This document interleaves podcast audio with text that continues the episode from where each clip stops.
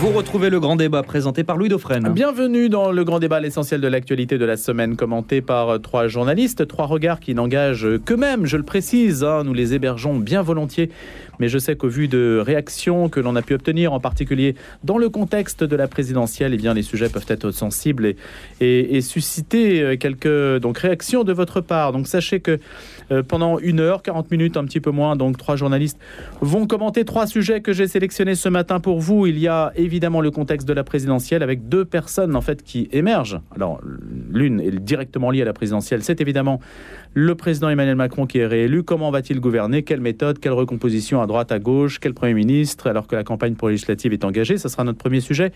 Puis on parlera de l'autre homme de la semaine. C'est bien sûr Monseigneur Laurent Ulrich, nouvel archevêque de Paris, euh, qui arrive de Lille et qui euh, un profil, qui a aussi des enjeux et qui euh, aura peut-être euh, quelques pistes à, à devoir suivre pour euh, remettre en, en selle ce diocèse de Paris qui a quelque peu été traumatisé par le passé. On verra avec nos débatteurs ce qu'il en est. Et puis on parlera aussi de l'Ukraine, bien sûr, Kiev bombardé pendant la visite du secrétaire général de l'ONU et Joe Biden qui veut allonger les milliards pour aider les Ukrainiens. Faut-il livrer des armes à l'Ukraine? C'est une- l'une des questions que l'on se posera ce matin. Nos trois débatteurs, Christophe Geffroy, Marc Lomazzi et Priscilla de Selve. Priscilla, rédactrice en chef à l'hebdomadaire La Vie. Bonjour Priscilla. Bonjour. Merci, c'est votre première participation ce matin. On en est très heureux. Marc Lomazzi, rédacteur en chef adjoint parisien, ancien rédacteur en chef adjoint parisien, journaliste. Bonjour Marc. Bonjour. Et puis Christophe Geffroy, directeur du mensuel La Nef. Bonjour Christophe. Bonjour. Allez, on va commencer avec vous, Priscilla, sur la présidentielle. Emmanuel Macron réélu, bon, ce n'est guère une surprise. Un nouveau quinquennat, une nouvelle méthode, vous y croyez? Moi, je, veux y croire. Je veux y croire. C'est en tout cas ce qu'il a promis euh, au soir de sa réélection. Il a dit qu'il allait gouverner euh, avec une nouvelle méthode, une méthode euh, collective. Euh, on, va voir ce que ça va donner. Il a beaucoup promis. Il a tenu certaines de, de ses promesses et d'autres non. Il a lancé notamment des États généraux de la bioéthique. Il a lancé une convention climat qui, a, qui a produit de beaux fruits, mais derrière, euh, ça n'a pas suivi. Donc, euh, on, on va, on va attendre de voir. hein. Je- Ça veut dire qu'il va refaire la même chose sur l'euthanasie, par exemple? Euh, Ça, ça j'espère que non. Il, il a, il, a, il a un peu bougé sur l'euthanasie. Il a commencé à dire qu'il allait convoquer un, euh, un référendum et des états généraux. Enfin, moi, j'ai- j'aimerais bien qu'on évite sur des questions comme celle-là euh, de, de- de donner la parole à tout, et tout un chacun. Je, je- je, pense que c'est des questions qui sont trop, trop délicates pour que. euh, pour que euh, les députés, les experts ne soient pas d'abord en première ligne. Euh, il faut être au fait de ces questions-là pour pouvoir en parler. Marc Lomazzi Euh, la- la réponse, évidemment, c'est est très dépendante du, du résultat des, des élections législatives et de la majorité dont il va disposer. S'il dispose d'une large majorité, euh, effectivement, je pense qu'il va essayer de corriger les erreurs du premier quinquennat, et notamment euh, le sentiment d'éloignement par rapport aux Français, de- d'extrême technocratie euh, et de réformes extrêmement euh, impopulaires qui avaient été mal présentées, mal vendues à l'opinion et qui avaient suscité beaucoup de, mouvements sociaux. Je crois qu'il en est très conscient. Les déplacements qu'il fait aujourd'hui même dans les Pyrénées, c'est un peu ça qu'il veut montrer, qu'il est reconnecté avec le, pays. Et il va avoir, dès le- les manifestations du 1er mai, une première idée de la température sociale du pays. Euh, donc je pense qu'il va être extrêmement prudent euh, et que, euh, par exemple, le choix du, du Premier ministre hein, et le, le- le fait qu'il veuille prendre son temps avant de choisir ce, ce- ce Premier ministre qui va lancer son nouveau quinquennat, cette prudence, il va l'avoir jusqu'à la fin des, des- des législatives. Plusieurs noms circulent. Vous Oui. en avez un, vous, en tête? Bah, celle qui semble cocher toutes les cases, c'est Elisabeth Borne, mais à chaque fois qu'on fait un pronostic, on se trompe. Donc c'est voilà. Moi, j'ai vu beaucoup ça, euh, euh, les noms qu'on lance comme ça, le name dropping euh, pour pour euh, détourner l'attention des, des médias euh, sur d'autres pendant qu'on prépare les, les, les- les vrais sujets. Oui, Je- c'est une tactique, ça. On balance un nom, puis on, voilà, on sait on que... voit ce que ça donne. Voilà, On, donne. balance un nom, on voit un peu comment ça réagit. Donc moi j'ai vu comment ça réagissait. Elisabeth Borne, bon, c'est un peu le, le service minimum. Hein, euh, Pas grand monde ne la connaît. Pas grand monde ne la connaît, elle est très techno. C'est ça, hein, elle est très techno, elle est elle n'est pas techno. politique. On aimerait bien avoir quelqu'un de plus politique. On a eu un Jean Castex, il était très techno, euh, qui a fait Mm. le boulot, hein, le job. Maintenant, ça serait sympa d'avoir quelqu'un de plus politique. Alors, le problème de- de- d'Emmanuel Macron, c'est que euh, il, a, il a beau faire énormément d'efforts, le- la- la- sa nature revient au galop immédiatement. Et donc, comme c'est un techno, il aime bien les technos. Je pense qu'il s'entend bien avec Elisabeth Borne, qui a fait ses preuves euh, à, un ministère compliqué, hein, un ministère du Travail. Donc voilà, mon pronostic. Cela dit, les Français les aiment aussi puisqu'ils les élisent. Oui, voilà. Donc moi, je, je, je, mettrai un, un, petit billet sur Elisabeth Borne. Christophe Geffroy, sur ce début euh, de quinquennat, alors on peut dire aussi, comme c'est le dernier quinquennat, puisque normalement elle ne se représente pas, on se pose toujours la question de savoir si ça, sera effectivement une, formule nouvelle, aménagée, ou bien euh, s'il va entrer dans une sorte de somnolence euh, politique, parce que, après tout, s'il n'y a plus d'enjeu derrière de réélection, on peut imaginer, ça peut susciter deux, deux choses, soit je vais faire beaucoup de choses, soit je ne vais rien faire. Alors moi, sur ce genre de sujet, euh, j'avoue que j'ai pas grand-chose à dire car je lis pas dans les boules de cristal et je sais pas ce qui va se passer. Donc, euh, et puis je suis pas un analyste politique, donc euh, parfois je me demande ce que je fais ici.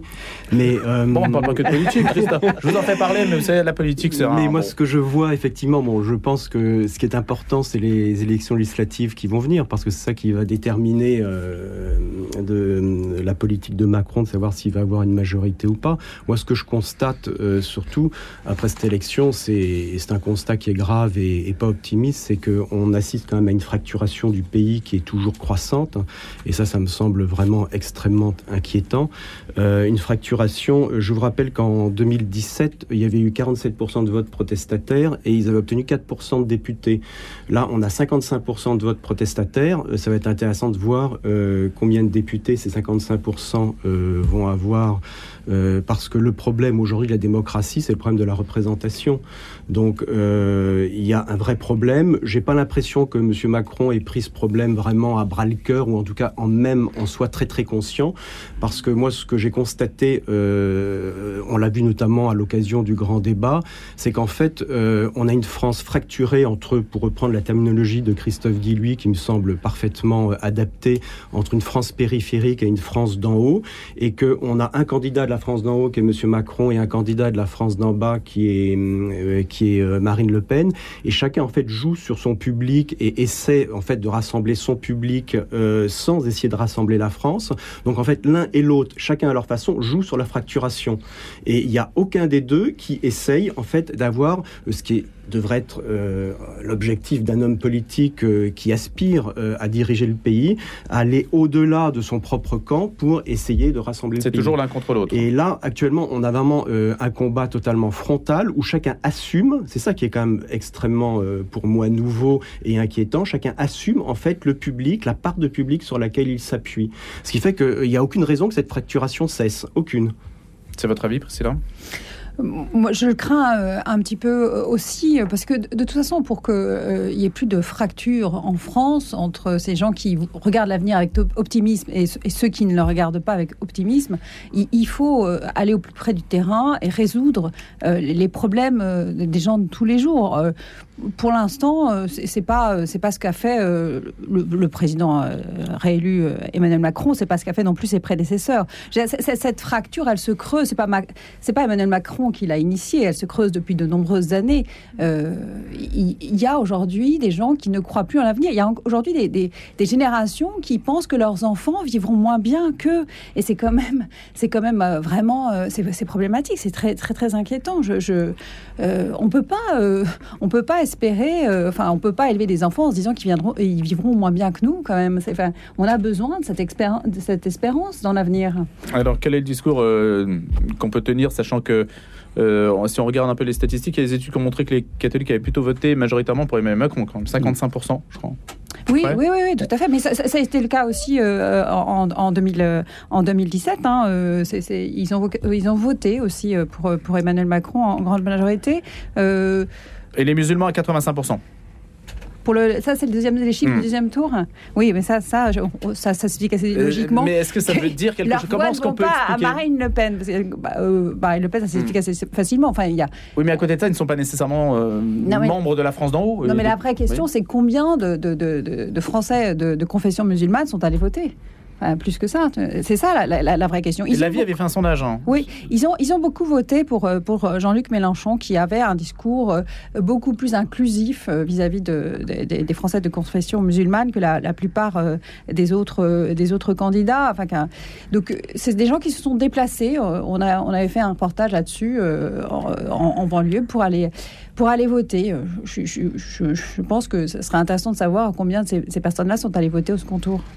Marc Lemazzi Non, ce qui, est, est aussi préoccupant, je, rejoins ce qui, a été dit, mais ce qui est préoccupant, c'est euh, euh, ce procès en illégitimité qui est fait au président de la République en disant c'est le président le plus, le plus mal élu, ce qui est factuellement est, faux, puisque il a fait, si, on parle des, si on parle des inscrits, il a fait à peu près aussi bien que, que ses prédécesseurs. alors certes, l'abstention est, est, très élevée, mais la Constitution c'est que euh, le, président, il est euh, élu avec la majorité des suffrages exprimés. En fait, l'abstention, ça ne compte pas, on ne retient que les pourcentages. Donc là, il a fait 58%, donc il est, de ce point de vue-là, il, hmm. est, il, est, euh, il est bien élu. on n'a jamais fait ce procès aux, autres, donc ça, ça veut dire que le quinquennat qui s'ouvre, s'ouvre sur un procès en illégitimité, ce qui signifie que pour ses opposants, il sera tout à fait légitime de le combattre hein, dans la rue. Euh, par des mouvements sociaux euh, qui risquent d'être euh, violents. On voit bien que du côté de la France insoumise et peut-être de Marine Le Pen, qui a été plus prudente que, Jean-Luc Mélenchon sur ce sujet-là, on rêve d'un nouveau mouvement des Gilets jaunes. Hein, c'est ça C'est un petit jeu dangereux auquel se, se, livre Jean-Luc Mélenchon. Moi, j'aimerais juste rappeler que si Emmanuel Macron effectivement a été réélu avec 38,52% des inscrits, Jean-Luc Mélenchon a, au premier tour a été aussi et a atteint les 22% grâce à je ne sais pas combien, mais 38,52% euh, des inscrits. C'est la même chose. Donc, ce procès en illégitimité, on peut aussi bien l'intenter à, tous les hommes politiques qui ont été, euh, qui, sont, ont passé la barre du, hmm. du premier tour. Alors deux éléments. À 58%, on peut supposer qu'il n'a pas besoin de changer d'attitude, hein, parce qu'on peut s'estimer être parfaitement euh, bien réélu à 58%. Donc là, on pose la question de savoir s'il y aura une nouvelle méthode. Lui, il le dit, mais Rien euh, ne montre que euh, ce sera le cas. Et puis, on peut supposer qu'aux législatives, euh, un peu comme le disait Christophe aussi, les, extrêmes, si les extrêmes ou les, partis contestataires s'entre-déchirent, finalement, il n'y a pas de raison que le parti présidentiel ne sorte pas avec une majorité importante et auquel cas les oppositions se retrouveraient assez largement dans la rue, ce qui est quand même un peu le risque. Hein. Ce que vous disiez, Christophe, hein, Marc, ça c'est quand même un risque. C'est un risque parce qu'effectivement, le système actuel fait que, euh, en plus, il y a habituellement une dynamique euh, présidentielle quand on gagne pour euh, qui fait que le, parti du président en général est assez favorisé. Là, les commentateurs semblent dire que cette dynamique n'existe pas euh, pour cette élection, j'en sais rien. En tout cas, encore une fois, c'est vrai que ce qui va être important, c'est le résultat des législatives, parce que la présidentielle est un est un scrutin très personnalisé qui n'est pas forcément représentatif ensuite des rapports de force entre les partis. Et aujourd'hui, quand on voit les ce qu'on peut voir après, euh, après un peu plus d'une semaine euh, des stratégies euh, abordées par les partis. Vous avez suivi ça, Christophe bah, Je suis oui, Vous faites de la politique. Hein. D'assez loin, je dois dire. Je n'osais pas vous interroger sur le sujet. C'est pas faute d'intérêt, hein, c'est faute de temps. oui, bien sûr. LR, par exemple, ne, ne, veut pas, veut rester en tant que tel.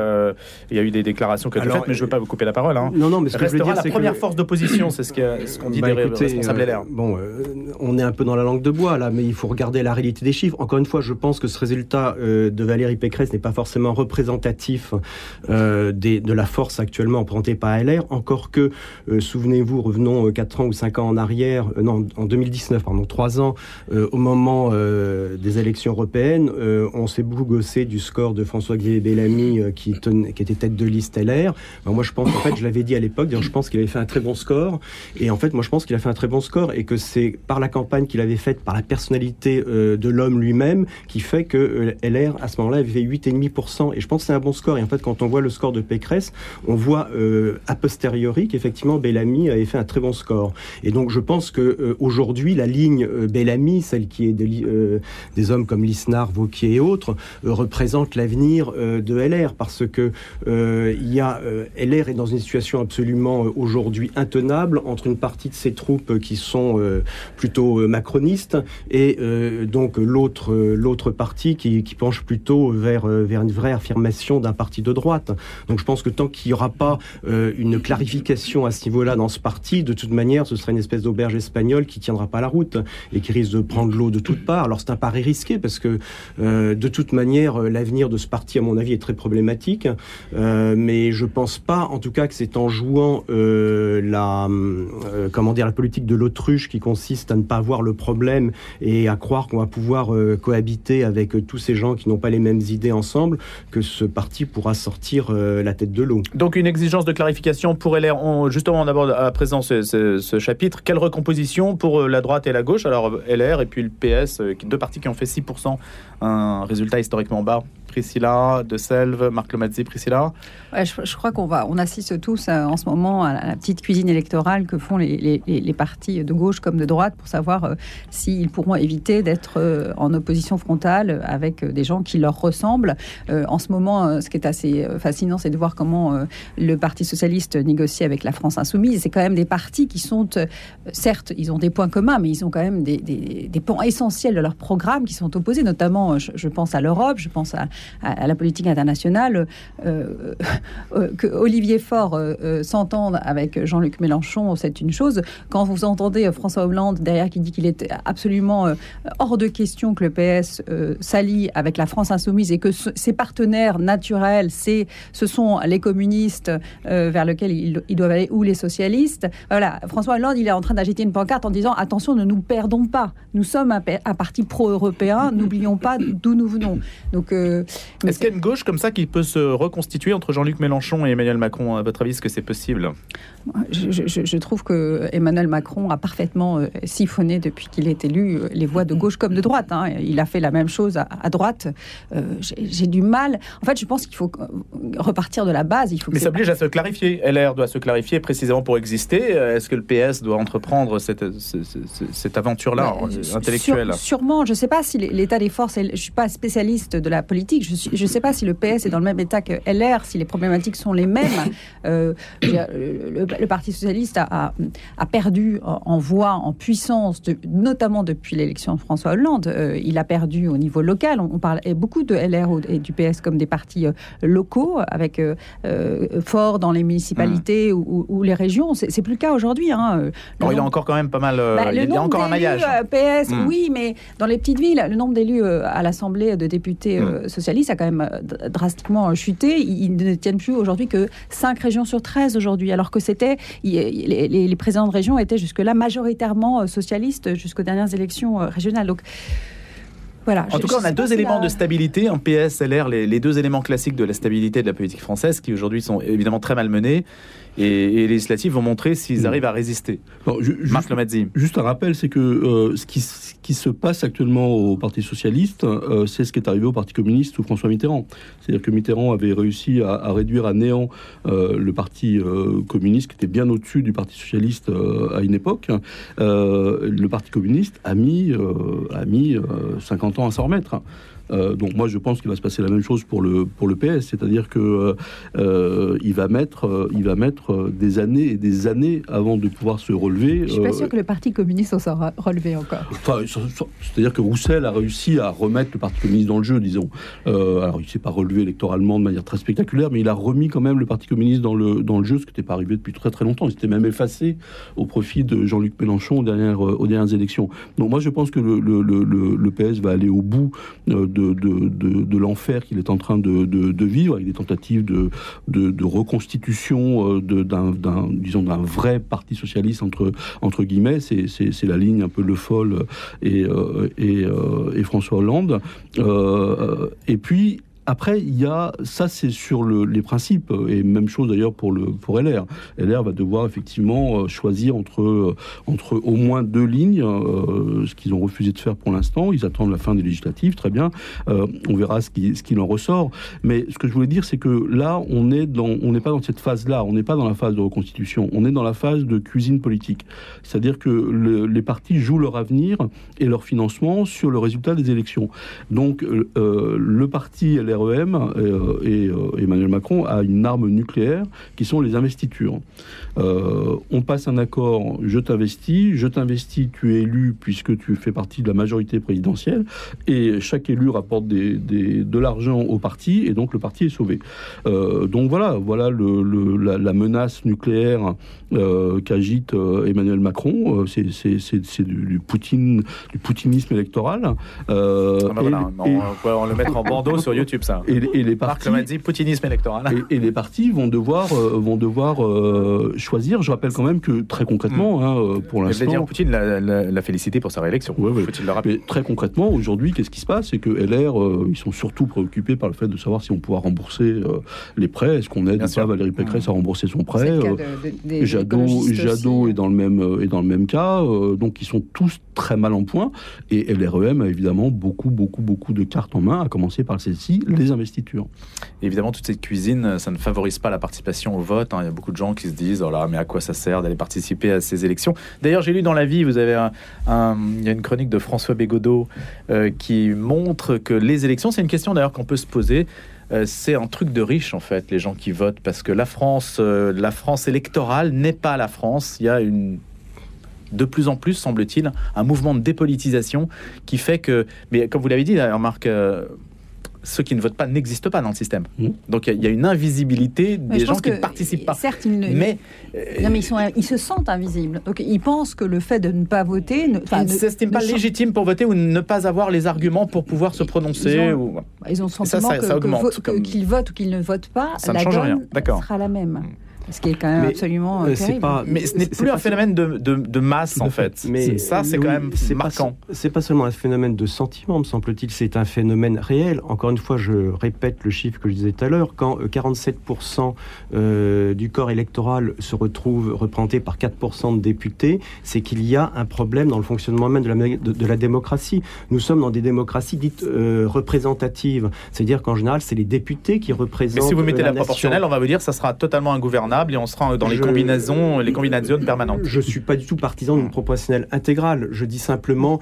euh, qu'il faudra peut-être réfléchir à mettre une dose de proportionnelle. Mais de toute manière, moi, j'irais beaucoup plus loin parce que mon avis Qu'est-ce que personnel. vous feriez euh, Euh, moi, moi, personnellement, je pense que le régime dans lequel nous sommes est complètement bâtard. Je pense que c'était un régime qui était particulièrement taillé pour le général de Gaulle. Mais aujourd'hui, nous sommes dans un régime qui allie à la fois une dimension parlementaire et présidentielle. Donc, euh, nous sommes dans un régime où on donne un pouvoir, où on prête du moins au président un pouvoir absolument extraordinaire. Regardez le débat, moi je trouve ça hallucinant. Enfin, la démagogie de ce débat, on a l'impression que l'homme politique est tout puissant, qu'une fois qu'il va être élu, il suffit de dire je vais faire ceci, je vais faire cela. Mm. Mais c'est, enfin, c'est, ils prennent vraiment les gens pour des imbéciles. C'est, hallucinant. Donc déjà, il y a une personnalisation, donc euh, comment dire, euh, de la politique qui, à mon avis, n'est pas très très saine, d'une part, et d'autre part, on a aussi quand même une dimension parlementaire, mais euh, tout ça est complètement flou. Vous Je préféreriez que- un système américain euh, ben, je- sais pas ce que je préfère, Mm. je suis pas très compétent, mais en tout cas, je pense qu'il faudrait un système plus clair, qui soit soit un vrai système présidentiel où le président n'a pas tous les pouvoirs et pas celui de dissoudre l'Assemblée, de manière à ce que l'Assemblée retrouve un vrai rôle, ou alors un vrai euh, système parlementaire où euh, il n'y a pas une personnalisation sur un homme et où Mm. c'est en fait le Parlement qui gouverne, enfin qui désigne le Premier ministre. Euh, mais aujourd'hui, je pense que ce système-là, à mon avis, est à bout de course. C'est un système, en tout cas aujourd'hui, euh, bon, il n'y a pas que le problème institutionnel, c'est un des problèmes de la France. J'ai parlé des fractures tout à l'heure, mais en tout cas, c'est un problème qui euh, contribue encore plus euh, euh, à la crise de la démocratie. Il n'en est Allez, peut-être une il y sixième contribue. république, entre poutinisme électoral et sixième république, ce sera peut-être le- l'une des leçons de cette première partie de ce grand débat. On va se retrouver dans un instant autour de deux autres sujets, la nomination d'un nouvel archevêque et la question de l'Ukraine. Le grand débat, la rediffusion. Des bombes sur Kiev en pleine visite du secrétaire général de l'ONU. Ça, ce sont des images euh, qui marquent, hein, bien sûr. hein. Ce sont celles qui s'ajoutent aux nombreuses images déjà de la guerre en Ukraine, même si l'information n'est pas facile euh, à obtenir sur ce conflit. Deux mois de conflit et pas de perspective aujourd'hui de cessation euh, des combats et d'un cessez-le-feu, d'un apaisement et même d'un tarissement des réfugiés. On sait que la Pologne est sous l'eau que ça commence d'ailleurs à être tendu, même s'ils sont accueillis dans les familles. On a pu le dire sur cette antenne, hein, à quel point les Polonais ont pu faire preuve d'une grande générosité. Ça mérite d'être souligné dans ce conflit. Et puis Joe Biden, on l'a dit à l'instant même, qui continue à vouloir aider les Ukrainiens avec une rallonge de 33 milliards de, congrès, de dollars. C'est ce qu'il a demandé au Congrès. On parlait des institutions à l'instant même. Eh bien, le, Congrès donc est aussi présent sur ce terrain de la guerre en Ukraine. Les États-Unis n'attaquent pas la Russie, mais aident l'Ukraine à se défendre, a assuré le président américain. Alors, ça suppose. Euh, bah, pas mal de réflexions, on imagine, de votre part, pour parler de ce sujet. Christophe Geffroy, Marc Lomazzi, Priscilla de Selve. Marc Lomazzi, vous étiez venu il n'y a pas si longtemps que ça, euh, au début du conflit, je crois d'ailleurs. Hein. Mm. C'était il, il, y a deux mois. Bon, c'est l'enlisement que vous aviez euh, annoncé, prédit alors, la, question principale concernant, euh, concernant la, stratégie du, Kremlin, c'est de savoir quel est le but final de l'opération, ce que les Russes appellent l'opération euh, spéciale. Euh, si le but, c'est de récupérer le, le Donbass, c'est fait à 80%. Donc, ça signifie que les Russes, aujourd'hui, sont seraient prêts à négocier puisqu'ils auraient obtenu ce qu'ils veulent. Si au contraire le but euh, final c'est euh, de mettre la main sur une plus grande partie encore du, pays qui pourrait aller jusqu'à la, jusqu'à la Moldavie euh, de manière à avoir l'ensemble de l'arc sud de, de, l'Ukraine, alors là c'est une toute autre affaire et c'est ce qui expliquerait l'offensive terrestre lancée par, par les soviétiques qui veulent en quelque sorte... Les soviétiques Pardon, les parce que c'est vrai qu'on est, c'est vrai qu'on est, on, bah est, on est revenu complètement en, guerre froide. Donc tout ça pour dire que euh, euh, les Américains qui depuis le début mettent sur la table ce qu'ils savent. Euh, les Américains, eux, sont persuadés que, que Vladimir Poutine veut aller jusqu'à un conflit majeur pour récupérer le maximum de, de, de territoire et que de toute façon, il joue sa survie politique. Euh, parce que s'il perd, tout est perdu pour lui euh, et, c'est terminé. Et donc, il y a eu un tournant majeur à Ramstein, euh, la réunion de ces 40 pays sur une base militaire américaine en, Allemagne de l'Ouest, où pour la première fois, les Américains ont expliqué, et les plus hauts, le secrétaire d'État à la Défense et le chef d'état-major des armées ont expliqué que les Ukrainiens pouvaient gagner la guerre, à une seule condition, c'est qu'on les arme massivement et avec des armes, à la fois des armes défensives, des missiles anti-chars, etc., mais des armes offensives. Euh, il a été rejoint, enfin les Américains ont été rejoints notamment évidemment par les Polonais, euh, par les Allemands, bizarrement, qui ont livré des chars. Hein. les Français sont très en retrait de ce point de vue-là. et donc l'idée, c'est de, de, faire une contre-offensive militaire massive de manière à faire reculer les Russes et à pousser Poutine à, un échec, puisque son objectif, hein, je le rappelle, c'est de, de, pouvoir dire au moment des, grandes célébrations du 9 mai euh, qu'il euh, a remporté la victoire. Ce qui signifie au fond que aujourd'hui on est à un tournant de ce conflit en, Ukraine. Euh, probablement que si les armes arrivent à temps, les Ukrainiens auront les moyens de répliquer à l'armée à l'armée russe, et ce qui serait pour Poutine un revers majeur. Si les armes n'arrivent pas à temps et que les Russes ont les moyens, ce qui reste à, prouver, hein, les militaires ne sont pas tous d'accord sur ce point-là, que les Russes auraient les moyens de mener leur offensive, euh, alors, euh, bon, bah, le, cours de l'histoire en sera évidemment euh, changé. Et dernier point, c'est que les armes tactiques nucléaires dont on parle, moi, je, pense à écouter très longuement ce que disent les, les, stratèges et les conseillers en stratégie militaire. quand une offensive terrestre s'enlise, euh, il faut à un moment donné euh, mettre sur le, dans, le, dans, le, dans le combat une arme décisive qui fait basculer. Et l'arme décisive, ça pourrait être euh, effectivement l'utilisation d'armes tactiques nucléaires. Personne n'y croit, comme personne ne croyait que Vladimir Poutine allait envahir l'Ukraine. Exactement. Priscilla de Selva. c'est assez terrifiant en fait hein, quand, on, quand on réfléchit à tout ça parce que en fait, quand, quand, quand, vous dites que, que, Vladimir Poutine joue sa survie politique, je ne suis pas sûre de ça, parce que j'ai l'impression que l'opinion publique russe est tellement cadenassée et qu'il euh, il mène son gouvernement euh, d'une main de, fer, d'une poigne. J'ai pas l'impression qu'il joue euh, sa survie politique. Alors après, moi, je ne suis pas non plus une spécialiste de la Russie. Vladimir Poutine a besoin d'alimenter son, son, son, son, discours, dire son mythe, son discours, le discours qu'il à son, peuple depuis le début de, cette, invasion, euh, avec une victoire. Donc on, cite souvent la date du 9 mai, puisque pour, le, pour les Russes, le 9 mai, c'est notre équivalent du 8 mai. C'est la victoire du, peuple, euh, sur, l'Allemagne nazie.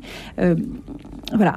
Après, euh, moi, ce qui me frappe dans ce conflit, c'est à quel point aujourd'hui, je, je, moi, j'étais pas là quand vous avez été euh, invité sur, cette antenne pour parler de, des débuts du conflit, mais moi, j'étais persuadée, comme beaucoup, que Kiev allait tomber en quelques jours. On, parlait de, de, la Russie, puissance nucléaire, contre l'Ukraine, État de 44 millions d'habitants, dont on ne connaissait pas trop l'état de, des forces armées.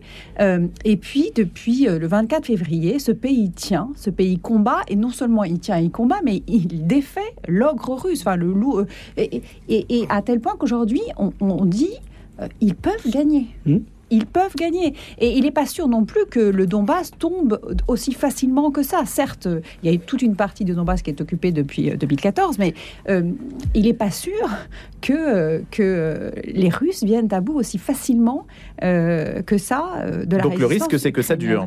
Et, et, oui, et alors... Et ça, alors moi, je, je m'accroche désespérément à la conviction que Vladimir Poutine ne, ne, ne jouera pas, ne franchira pas cette ligne rouge. Juste un point sur Antonio Guterres, donc le, secrétaire général de, l'ONU. Euh, il a dit hier, euh, alors pour ceux qui ont suivi la conférence de presse euh, absolument incroyable, Lavrov-Guterres à Moscou, Lavrov déclinant sans sembler trop y croire l'argumentaire russe sur le fait qu'ils se battent contre des nazis, qu'ils veulent libérer le peuple ukrainien du nazisme. Bon, il n'avait pas l'air de trop y croire, mais en tous les cas, il a tenu cette position là euh, en disant que bon c'était une guerre de où il sauvait le peuple ukrainien. Guterres en face a été absolument euh, euh, extraordinaire, c'est-à-dire qu'il a dit aux, Russes voilà il y aura une cour pénale internationale, vous serez jugé pour crime de guerre, c'est une c'est une invasion, etc.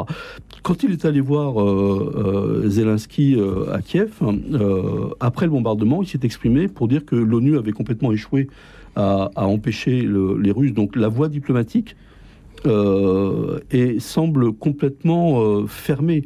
Euh, et donc, il n'y a plus que la voie militaire. Une nouvelle fois, l'ONU n'a pas fait la démonstration euh, d'une utilité ultime dans cette histoire. Mais on ne peut pas ah, lui là, demander ce qu'elle ne peut pas non plus non, offrir. Non, Guterres a été très clair. Là, mmh. sur ce chapitre-là, l'ONU a complètement échoué. C'est-à-dire que là, il n'y a plus que les armes qui vont, qui, vont par là. Et c'est ça qui, évidemment, est inquiétant. Et euh, si les forces s'équilibrent entre les Ukrainiens et les Russes, ça signifie que le, conflit va devenir, euh, va, va, devenir un conflit euh, majeur. Et pour qu'il y ait négociation, il faut quand même qu'il y ait deux partenaires. C'est on a un Poutine qui, depuis le début, joue au chat et à la souris avec, avec, avec Emmanuel Macron, avec, avec l'ONU, avec les Américains. Rappelez-vous que à un moment, Moscou a dit que, a dit, au début de ce, ce conflit, Moscou a, a, a, annoncé, enfin en tout cas l'Élysée a annoncé qu'il y aurait un entretien euh, à Vladimir Poutine et Emmanuel Macron qu'ils allaient se, se, rencontrer dans les heures qui, qui suivaient.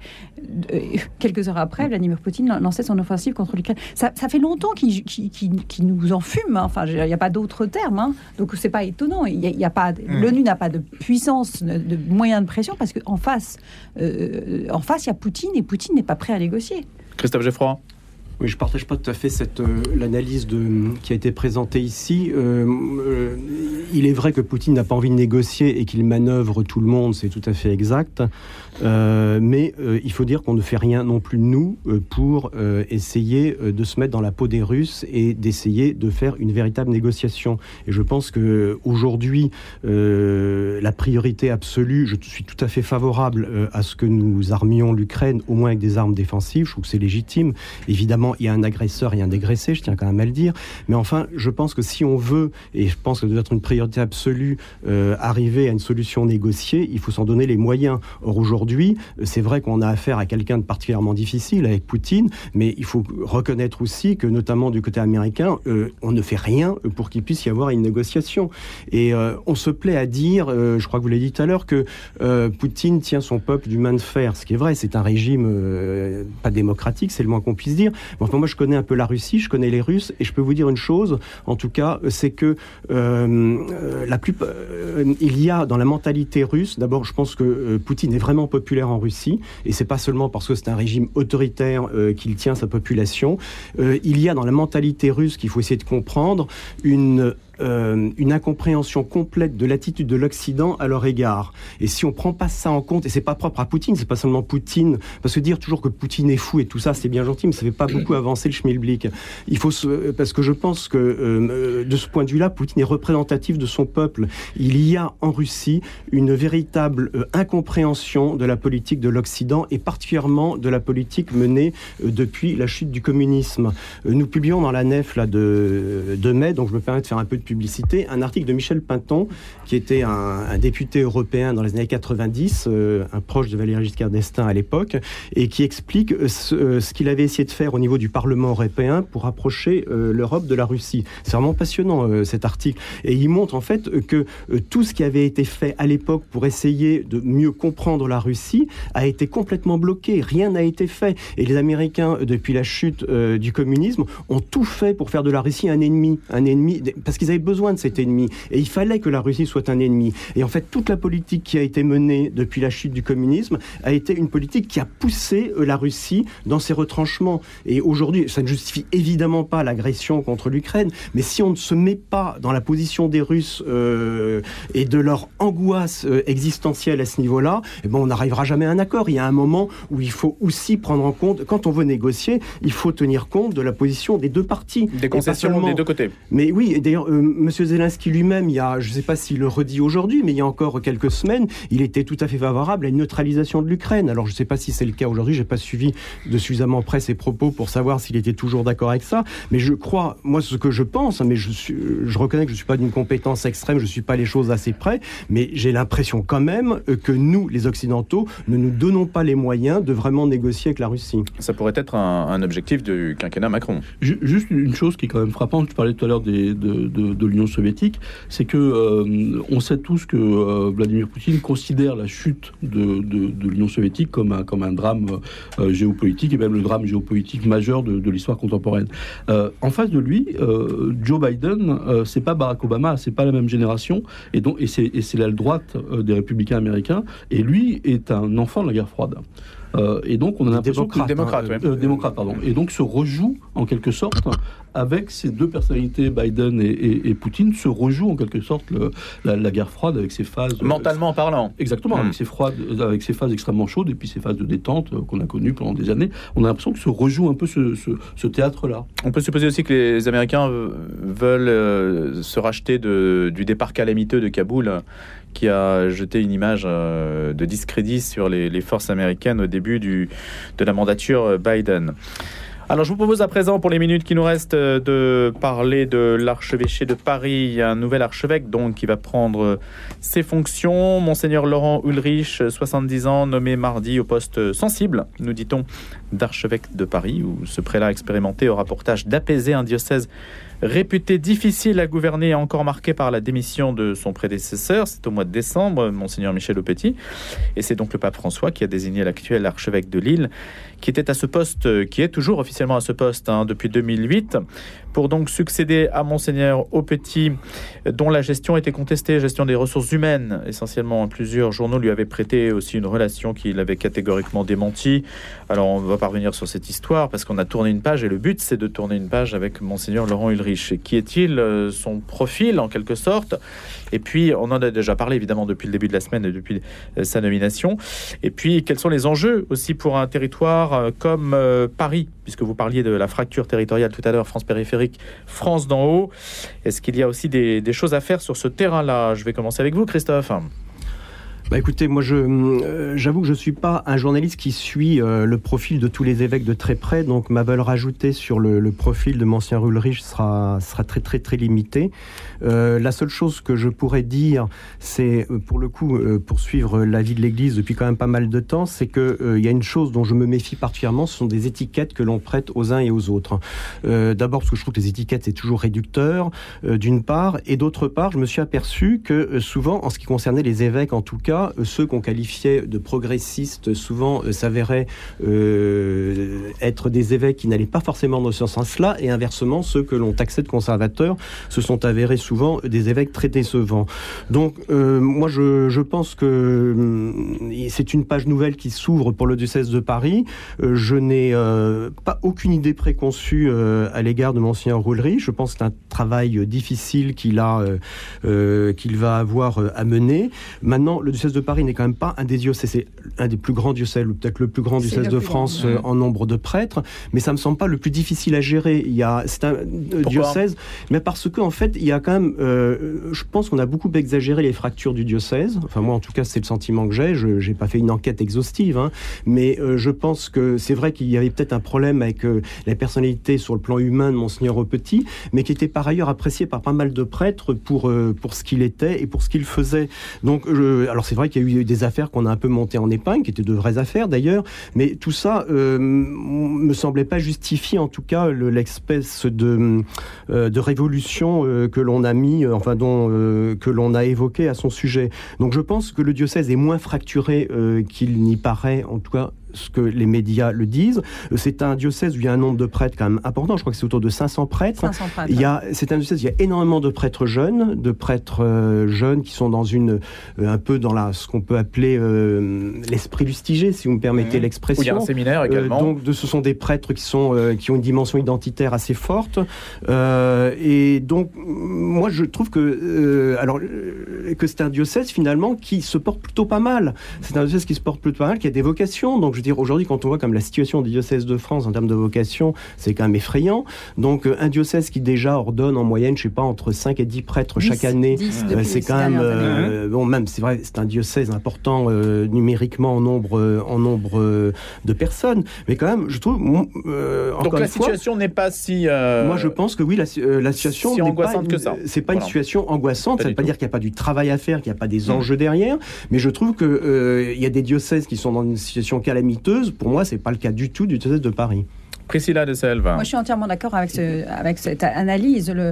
Pour avoir un peu travaillé au, sein du diocèse de Paris, le diocèse de Paris est riche de ses hommes et de ses femmes, de ses prêtres, euh, et, très bien géré financièrement parlant. Euh, il y a 500 prêtres incardinés au sein du diocèse de Paris.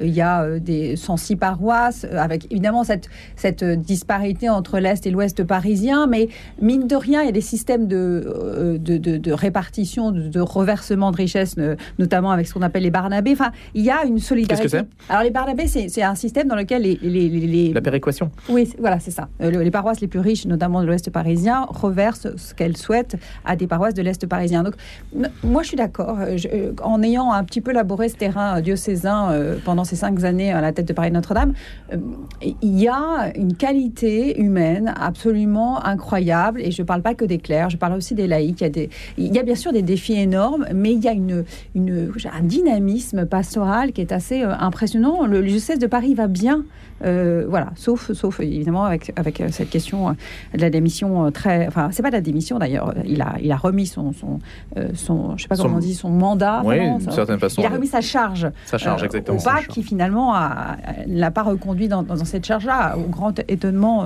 enfin de la plupart des gens quand même. Hein. Alors, Monseigneur Ulrich, vous pouvez l'écouter sur le, site internet de la radio, puisqu'il a enregistré lui-même une, une, vidéo YouTube dans laquelle il s'explique, où il dit euh, qu'il sera euh, à l'écoute, une démarche très, très humaine, une démarche aussi où, il explique qu'il n'a pas de, plan particulier, euh, que ce n'était pas son ambition non plus d'arriver à, Paris, et qu'il sera là au, service, hein, c'est le terme qu'on retient, au service du diocèse dont il prendra la charge bientôt. Marc Lomazzi. Oui, alors moi, évidemment, j'ai un, regard très, très extérieur, puisque je ne suis pas les, les, les affaires euh, religieuses et, la vie de l'Église, mais euh, néanmoins... Vous vivez à Paris, Marc, déjà? Oui, oui. Mais néanmoins, euh, néanmoins euh, il me semble que euh, l'affaire Michel Aupetit a marqué, le, est, est intervenue au plus mauvais moment, puisque l'Église était déjà mal en point avec d'autres d'autres affaires bien plus graves que, que, celle-là, et que l'arrivée de, de, de, Laurent Ulrich va probablement marquer. Il a un quinquennat, si j'ai bien compris, hein, puisque exactement. c'est une sorte de quinquennat. voilà, il, a, il, a, un quinquennat qui sera probablement très marqué par la réouverture de, de Notre-Dame. Donc après une, une espèce de face extrêmement noire, on a l'impression que peut s'ouvrir avec cet homme qui a un profil. euh, Il y a un événement positif qui se profile en tout cas. voilà, ça il y a c'est cet sûr. événement euh, qui Prévisible. va, qui va marquer son, son, son quinquennat, donc, euh, de la rouverture de, de, de- de Notre-Dame, qui va probablement euh, euh, être très, euh, très euh, euh, un, un épisode qui va remettre un peu euh, euh, à la fois d'ordre et de, et de joie dans, dans, dans l'Église, en tous les cas le diocèse de Paris. Et l'autre chose, c'est que euh, probablement, mais encore une fois, vu de l'extérieur, hein, probablement que la parole de Michel Aupetit, euh, notamment euh, ce qu'il avait dit à propos de la manif pour tous, c'était pas une parole très consensuelle, et que donc la voix de l'Église avait été probablement un peu affaiblie sous, le, mandat de, Michel Aupetit, et que là, on va peut-être retrouver une voix de l'Église comme on avait connu, on a cité, Jean-Marie Lustiger ou André 23, euh, on va retrouver une voix de l'Église à la fois plus forte et plus apaisée. Peut-être plus en, tout cas, je ne sais pas si c'est plus ou moins, mais il y a une continuité. La question, on ne peut pas l'écluser évidemment ce matin, c'est savoir si c'est dans la continuité de l'ère Lustiger ou est-ce que c'est une fermeture, une clôture de l'ère Lustiger. Vous semblez dire, euh, Marc Lomazzi, que si c'est un profil plus, plus, plus centriste en tout cas, euh, ça serait en fait une forme de continuité si je vous écoute. Oui, enfin, j'ai l'impression que En moi, cas, tu serais pas en désaccord. Oui, et puis c'est surtout une continuité par rapport à- au pape, euh, au pape François. C'est-à-dire Hmm. qu'il il a l'air complètement en phase avec le pape François, et donc, euh, et ce qu'il a fait à Lille d'ailleurs euh, montre cette fibre-là, euh, euh, cette fibre sociale très très importante. Et puis, et puis un homme encore une fois qui sera peut-être plus consensuel que Michel Aupetit. Merci beaucoup à tous les trois d'être venus dans notre grand débat. Je vous dis à bientôt pour une prochaine édition. Christophe Geffroy, directeur de l'ANF, Marc Lomazzi, ancien rédacteur en chef adjoint parisien, journaliste, et Priscilla de Selve, rédactrice en chef à l'hebdomadaire La Vie. Bonne journée.